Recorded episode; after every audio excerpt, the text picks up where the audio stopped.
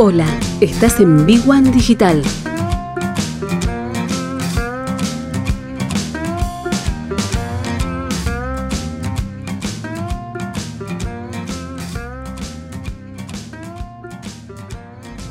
...21 horas... ...34 minutos... ...y recibimos, como todos los lunes... ...a Luis Barrera. Luis, buenas noches. Néstor, qué placer saludarte. ¿Cómo estás? Bien, muy bien, Luis, muy bien, muy bien.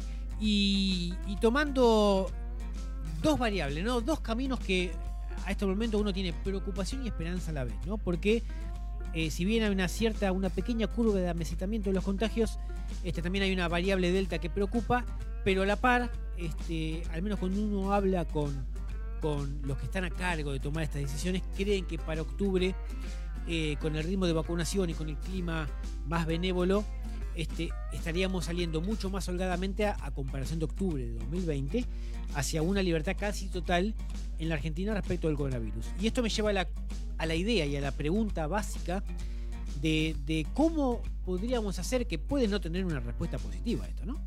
De planificar un semestre en la Argentina, julio, diciembre, cuando en la mitad, el, primer, el tercer trimestre y el cuarto trimestre, octubre, podríamos salir ya a una, una mejora un poco más más sólida. ¿no? Tenemos seis meses por delante y la pregunta es, ¿es posible que en la Argentina se pueda planificar al menos en una etapa mínima un negocio en la Argentina, un negocio inicial, un negocio que ya está trabajando y que tiene que tomar decisiones de acá los próximos seis meses? ¿Cómo ves vos la planificación en un semestre? Bien, eh, siempre lo dijimos, el que falla al planear está planeando fallar. Sí. Es decir, no es un juego de palabras. Es decir, planificación siempre existe. Sí. Ahora, eh, el tema es qué variables vos tomás en esta planificación. Es decir, si vos me decís, mira, este, me preguntás, ¿cuánto va a estar el dólar? Y te digo, eso es un pronóstico, viste, que es más un acierto que, eh, que es como entrar un pleno en una ruleta. Sí, sí. Sí, vos lo podés calcular por probabilidades, ¿sí? Pero no, eh, no es lo mismo. Hay que invocarle justo al seno. Entonces, eh, acá tenés que mirar señales, ¿sí? De la economía, del mundo. ¿Cuáles son eh, las señales que vos tenés? Hay un consumo reprimido. Sí. Fundamentalmente de aquellos sectores ABC1 que antes viajaban al exterior y ahora no viajan. Sí. Y en el segundo semestre van a seguir sin viajar. O sea, eh, por más que vos liberes, ¿sí? por más que vos liberes, digamos, ciertas actividades, no va a estar en plenitud como estaba en el 2019 los viajes al exterior. Sí, sí. ¿Sí?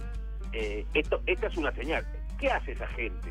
Bueno, va a tratar de consumir, porque eh, obviamente dos años de encierro ya lo está sintiendo. Sí, sí, Entonces sí, vos ya esta señal la tenés clave. Segunda señal que te están dando los mercados, ¿sí? Las paritarias van a cerrar, digamos, ya se sabe que el, pronóstico del gobierno es del 40% de inflación. Sí. No del 29, del 40. Y están cerrando paritarias al 45. Sí. Señal número dos quiere que los salarios del sector formal van a estar por encima de la inflación, con lo cual le va a dejar también otra vez un poco de margen de consumo. Sí. No mucho, pero te va a dejar un margen de consumo. Sí, sí, sí, sí. Entonces vos tenés dos señales fuertes, ¿sí? porque además eh, vos en el segundo trimestre tenés elecciones. Sí. Con lo cual eh, es obviamente que el, sector, cualquier sector, digamos, que está gobernando, sobre todo el oficialismo, ¿qué va a tratar? Va a tratar de dar la mayor cantidad de plata a la gente para que diga, bueno, tengo, gracias a que tengo un peso en el bolsillo. Sí, sí, sí. no, ni lo van a mirar a los candidatos políticos, sobre todo el, oficialismo. ¿Sí? Entonces, ahí vos ya tenés tres señales concretas de que plata para gastar va a haber. El tema es arrimar el agua para el molino de uno. Entonces, ¿cuáles son aquellos negocios que vos podés hacer? Y bueno, hay, digamos, la gastronomía, sobre todo el salir, que es muy del argentino, es decir, con estas señales de lo que vos estás hablando, digamos, de que eh, la mayoría de la población va a estar vacunada, de que va a poder haber, bueno, eh, los encuentros sociales que están recontrarreprimidos, sí. va a haber. ¿sí? Obviamente que van a ser con cuidado, porque esto no, por más que vos estés vacunado y todo lo demás, ¿viste? hoy vas a un lugar y alguien te tiende la mano y lo mirás con cuatro o cinco ojos cruzados. Sí, sí, sí, sí, sí, No vas a salir espontáneamente otra vez, volver a como éramos los argentinos, al beso, al abrazo. Sí, sí, sí. A un... Sí. ¿Eh? Sí. Es decir, que, que, todo eso, todo eso, pero sí el encuentro social, este, el encuentro de la música, el encuentro del teatro, todo esto va a venir. O sea que estas señales vos las tenés que mirar, digamos, con este tipo, que son las de corto plazo. Sí. Vamos a las de largo plazo. Sí. Bueno, vos fíjate que uno de los sectores que creció, sí, fue el mercado del vino, producto del mismo encierro. Sí, sí. Entonces, eh, y que ya, digamos, sale a competirle a la cerveza, en donde hay, en lugar de bares de cerveza, hay bares de vino. Sí, sí, totalmente. ¿Sí?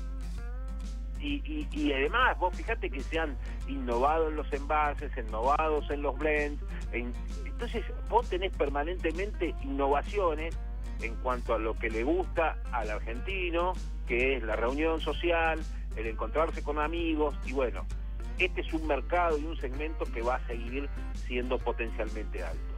En el largo plazo tenés las energías y tenés la tecnología. Sí. También las empresas se van a tener que ayornar en cuanto a tener su plantel.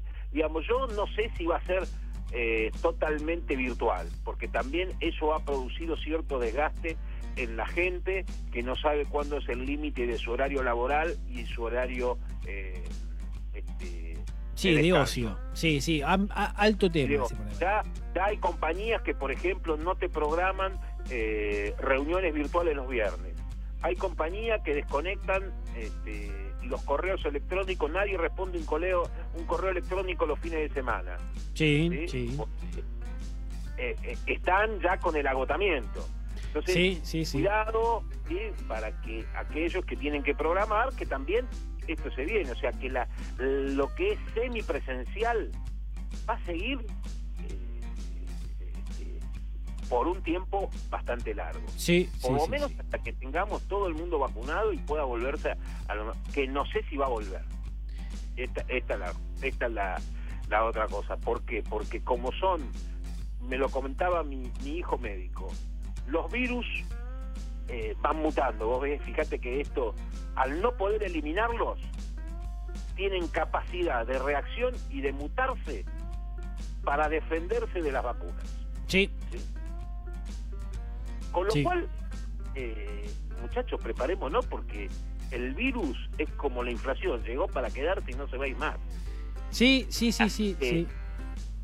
Y esto es lo que nosotros entendemos, y tiene una palabra técnica, que se llama resiliencia, que es cómo te adaptás vos a estos cambios que llegaron para quedarse.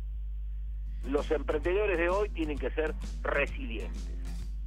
Es decir, tienen que mirar todas estas señales que dimos para ver cómo pueden adaptar sus compañías, sus negocios a esto que llegó para quedarse. Lo dijo Luis Barrera. Luis, impecable. Nos reencontramos en siete días. Un gran abrazo, Néstor. Abrazo grande. Ahí estaba Luis con un tema que es fundamental, ¿eh? sobre todo en la Argentina. Planificar a seis meses, algo que parece tan corto, pero en Argentina realmente es una misión casi imposible. Convivir